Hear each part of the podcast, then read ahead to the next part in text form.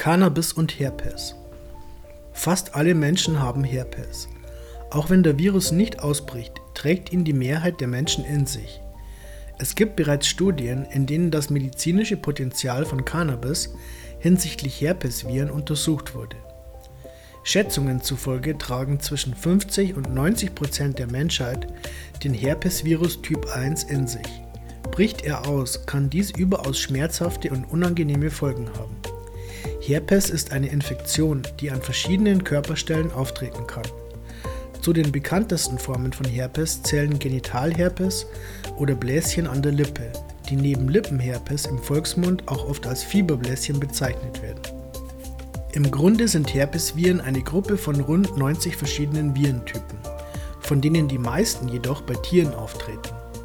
Es gibt jedoch auch ein paar Herpesviren, die beim Menschen aktiv werden und unterschiedliche Erkrankungen hervorrufen können.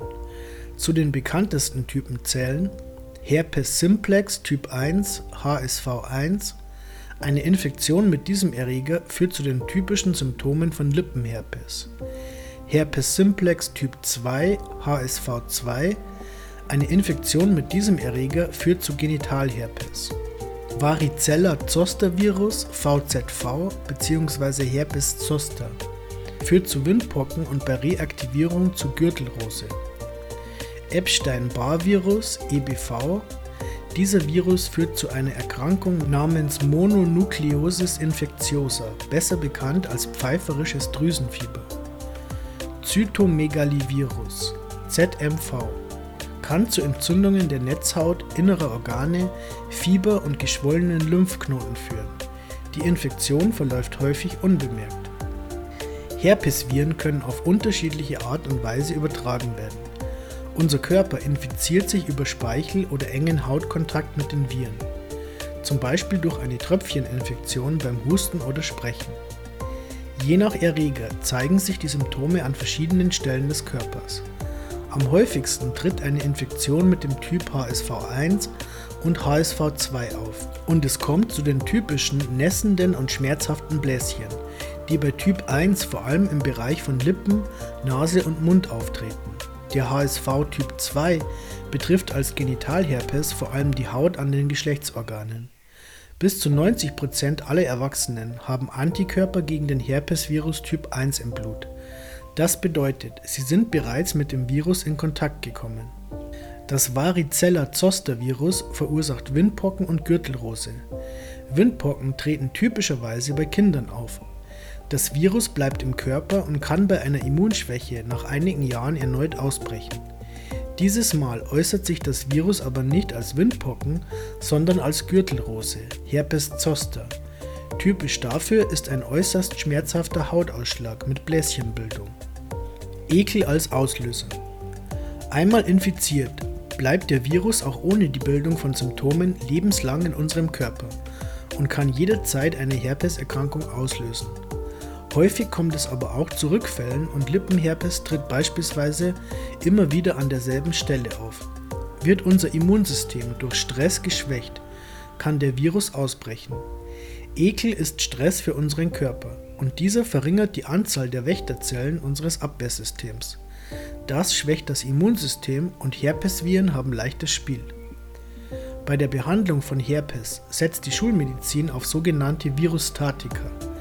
Diese Medikamente werden standardmäßig gegen verschiedene Typen von Herpesviren verschrieben und werden auch bei anderen Viruserkrankungen eingesetzt. Alle Virustatika versuchen, die Vermehrung der Viren zu unterbinden.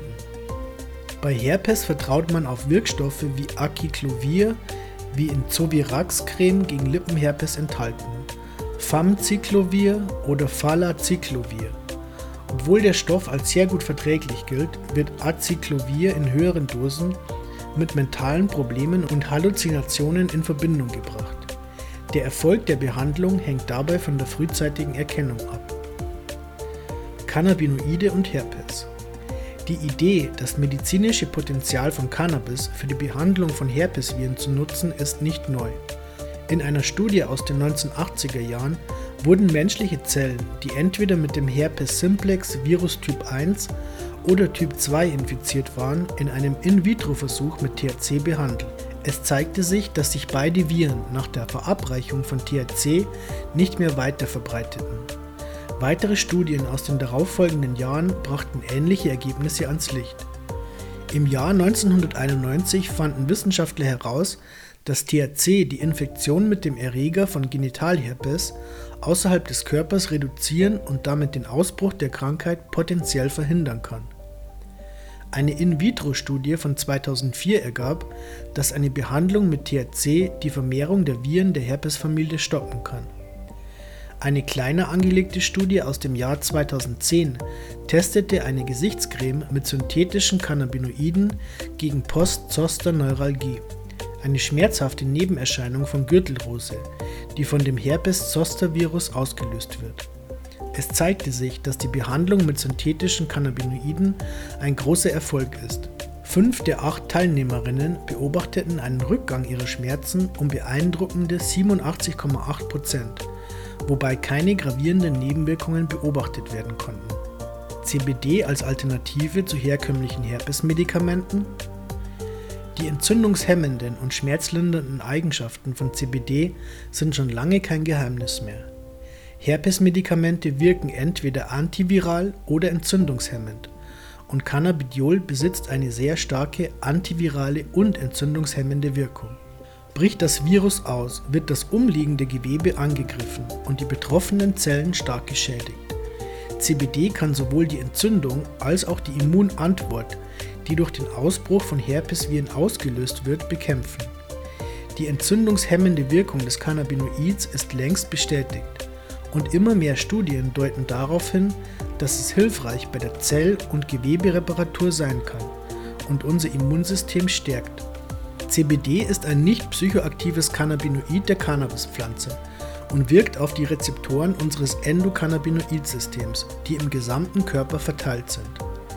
Die Hauptaufgabe dieses Systems besteht darin, die innere Homöostase zu regulieren und unser Immunsystem aufrechtzuerhalten. Nicht nur CBD besitzt antivirale und entzündungshemmende Eigenschaften.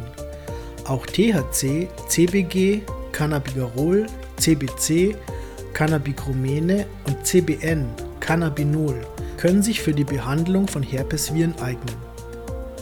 Zusammenfassung Das Wort Herpes stammt aus dem Griechischen und bedeutet so viel wie kriechen, kribbeln. Die alten Griechen gaben der Krankheit den Namen aufgrund der schmerzhaften Bläschen, die beim Ausbruch des Virus auftreten. Immun dagegen ist man nicht und bei einmaliger Infektion bleiben Herpesviren für immer in unserem Körper. Es gibt bereits Studien aus der Vergangenheit, in denen die wachstumshemmende Wirkung von THC auf Herpesviren bestätigt wurde. Darüber hinaus scheinen die Eigenschaften von Cannabidiol für eine Behandlung bei einem Ausbruch der Viren geeignet zu sein. Dafür geeignet sind unter Umständen CBD-Cremes und Salben oder CBD-Öle, die direkt auf die betroffenen Stellen aufgetragen werden. Die Wirkung von Cannabinoiden ist eine individuelle Sache und am besten findet man selbst heraus, mit welchen Produkten man die besten Ergebnisse erzielen kann.